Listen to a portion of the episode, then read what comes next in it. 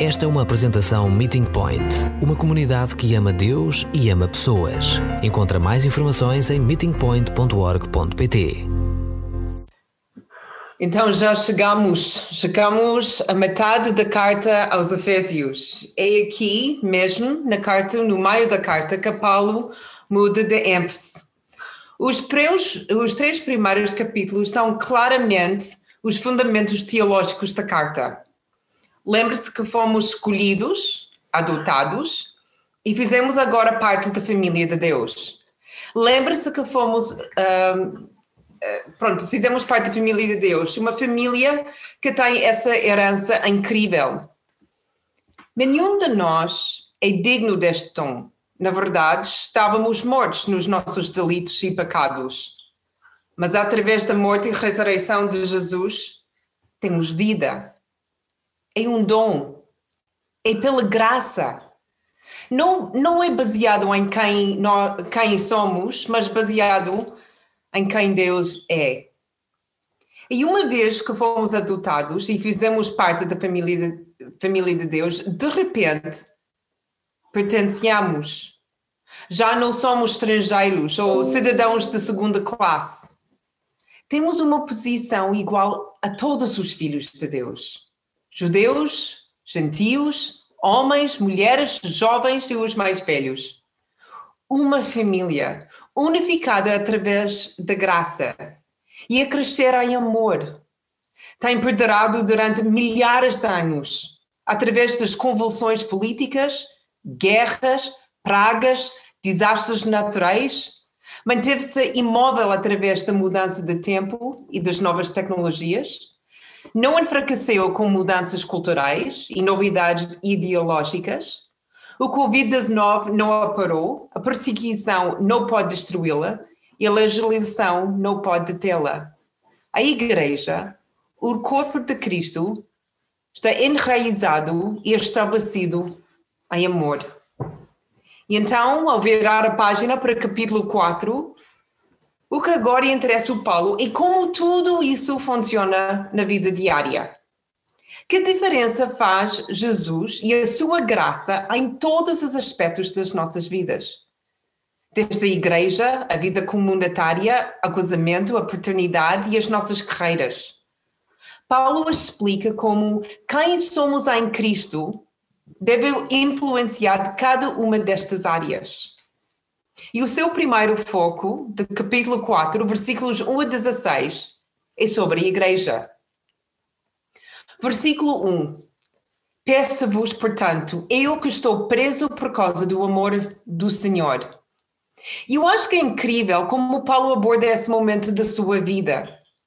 Primeiro, ele não culpa Deus pelas suas circunstâncias difíceis. Segundo, ele disse que ele é preso por causa do amor do Senhor. E não que ele é prisioneiro de, de, de Roma. Isso seria reconhecer que Roma tinha mais poder do que realmente tinha. Paulo aceita que ele é um prisioneiro por causa do amor do Senhor. Assim como ele foi o apóstolo por e de Jesus Cristo. Seu trabalho e ministério, que é dado por Deus, agora é feito como prisioneiro. Ele não reclama nem lamenta esse facto. É para Paulo o mesmo ministério em local, em local diferente. É assim que pensamos sobre as nossas próprias vidas e circunstâncias, até os nossos empregos. Sou professora por causa do amor do Senhor, uma mãe por causa do amor do Senhor, um médico por causa do amor do Senhor, ou mesmo desempregado por causa do amor do Senhor?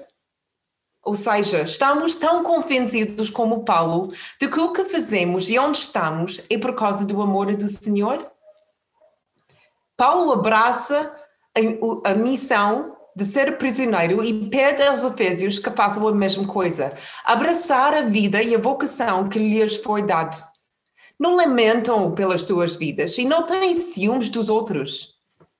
Vivam da maneira digna de chamada que receberam. E em última análise, quer dizer como filhos de Deus. E ele explica com mais detalhe. Versículo 2. com todo. Essa frase não está incluída na, na Bíblia para todos, que é uma pena, porque, porque é importante. E por isso, em versículo 2, vou usar só a versão Almeida.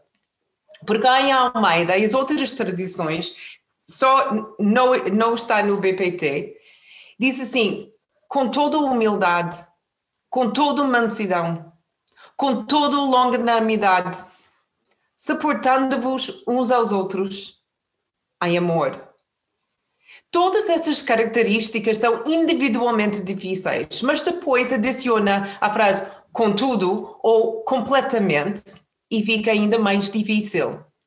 É por isso que precisamos do Espírito Santo. Vejam se conseguirem identificar com esta oração que encontrei alguns anos atrás. Diz assim: Querido Deus, até agora eu fiz tudo certo. Não falei mal de ninguém e não perdi a minha paciência. Eu não fui mal-humorada, desagradável ou egoísta. Mas Deus, em alguns minutos, vou precisar sair da cama e a partir daí vou precisar de muita ajuda. Obrigada e amém. Também tens de orar assim? É difícil também para vocês viver essa lista completamente com todo? É algo pelo qual lutamos com força e, pelo poder do Espírito Santo. E lutamos por isso em comunidade. Esforcem-se, disse o versículo 3, para conservar a unidade que vem do Espírito. Aqui temos de falar de duas coisas: unidade e esforçar-se. Há muitas distinções entre nós. Temos maneiras diferentes de olhar uh, para o nosso mundo e pela nossa fé. Não entendemos, provavelmente nunca entenderemos tudo da mesma maneira. Temos distinções, mas ainda podemos ser unidos. Não é apelo ao compromisso, é o apelo à humildade e ao diálogo. E isto vai ser preciso esforço. Porque nós temos convicções sobre as coisas porque estamos convencidos de que estamos certos. E não é fácil ouvir alguém com um entendimento diferente ou que faz algo totalmente diferente de nós. Por exemplo, só pensamos na adoração. Todos temos estilos diferentes. Temos coisas que gostamos e temos outras coisas que não gostamos tanto. Mas ao ouvirmos uns aos outros e pelo diálogo, crescemos e aprendemos a adorar de forma diferente. Cada lado abraçando aspectos diferentes para que a celebração torne-se mais rico e que chegue a, a, a mais pessoas. Não é fácil, mas o esforço vale a pena. Mais um exemplo, mas dessa vez de natureza. O pai do, do meu cunhado gosta de plantas e das árvores. E então um dia ele mostrou-me esta árvore que ele plantou. Era uma árvore de salada de fruta. Eu olhei para ele, uma, uma árvore de salada de fruta, e o que é isso? E ele explicou que ele tinha uma ameixeira, a meixeira que era boa e forte e que ele decidiu enxertou um ramo de alperce e outro ramo de pêssego e demorou muito tempo e muito esforço. Mas agora, quando a árvore dá fruto, ela produz três frutas diferentes. É mesmo fixe. Uma árvore, três frutos diferentes, unidas, todas que crescem de um mesmo árvore e ao mesmo tempo diversificados. Cada ramo carrega o seu próprio tipo de fruta. E este tipo de igreja que devemos ter como objetivo, uma igreja unida, mas diversificada, apegando-se aos essenciais da nossa fé, mas sendo flexível nas questões secundárias. E a razão pela qual precisamos de viver em união é porque sete vezes nos versículos 4 a 6, Paulo nos lembra que a nossa fé é sobre um, um corpo, um espírito, uma esperança, um Senhor, uma fé, um batismo, um Deus e Pai de todos. Esta lista culmina com a união de Deus. Nós, como igreja, devemos refletir a união que Deus tem. Qual é a imagem que passamos quando nós não estamos unidos? Não é apenas prejudicial para a igreja, mas também prejudicial para a imagem de Deus. É difícil viver como um e também foi difícil chegar aqui. Os versículos 7 a Deus levam-nos mais uma vez a contemplar a vida e o ministério de Jesus. Veio à terra, morreu sozinho, derrotou a morte, mas depois subiu ao mais alto dos céus para encher, encher o universo com a sua presença. E que Jesus subiu mais alto que todos os céus, ele tem o poder e a autoridade para dar poder à igreja, o seu corpo, e dar dons especiais, versículo 11 a 13. Sabemos por outras cartas que Paulo fez, por exemplo, Coríntios, que todos nós recebemos dons, dons que são necessários para a saúde e crescimento da igreja. Mas nesta carta recebemos a lista dos dons fundamentais. Estes dons são essenciais para o cultivo de uma igreja saudável. E são os apóstolos, os profetas, os evangelistas, os pastores e os mestres. Estas pessoas dotadas são as âncaras da igreja e servem um papel importante para nós, para preparar os santos, para preparar-nos para o serviço, para a edificação do corpo de Cristo, até que todos nós cheguemos à unidade da fé até que todos nós cheguemos ao pleno conhecimento do Filho de Deus, que nós todos tornamos adultos, à medida completa da estrutura de Cristo. Isso é muita responsabilidade. E estes homens e mulheres não recebem esses dons para a sua própria glória ou para o seu próprio crescimento pessoal. Não, estas pessoas recebem estes dons para a glória de Deus e para que todo o corpo, toda a igreja atinja a maturidade ao mesmo tempo. Para que ninguém corra para frente e ninguém é deixado para trás. Conseguem imaginar como seria se a mão de uma criança começasse a crescer mais rápido que o resto do corpo? Ou cabeça delas? Ou um pé delas? Seria assustador dizer o mínimo. As partes diferentes do nosso corpo são projetados para crescer juntas, no mesmo ritmo, para que possamos chegar à idade adulta saudáveis e fortes. Este é o objetivo para a nossa igreja. Os líderes não devem correr à frente e os outros não devem ficar a esperar de serem atrasados por eles. Um grupo não deve ser alimentado enquanto o outro é deixado à fome. Nós devemos mover e crescer juntos para chegar à maturidade. A nossa direção está fixada em Jesus Cristo e crescemos para nos tornar mais e mais parecidos com, com Ele.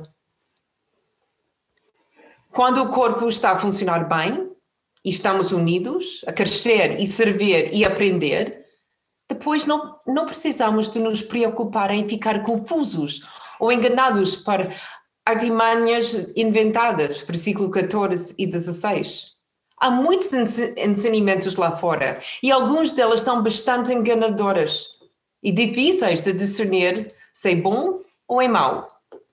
É por isso que precisamos um do outro, para, para que precisamos de crescer juntos na, na maturidade. Cada pessoa no corpo precisa de ajudar as outras pessoas a manter o foco.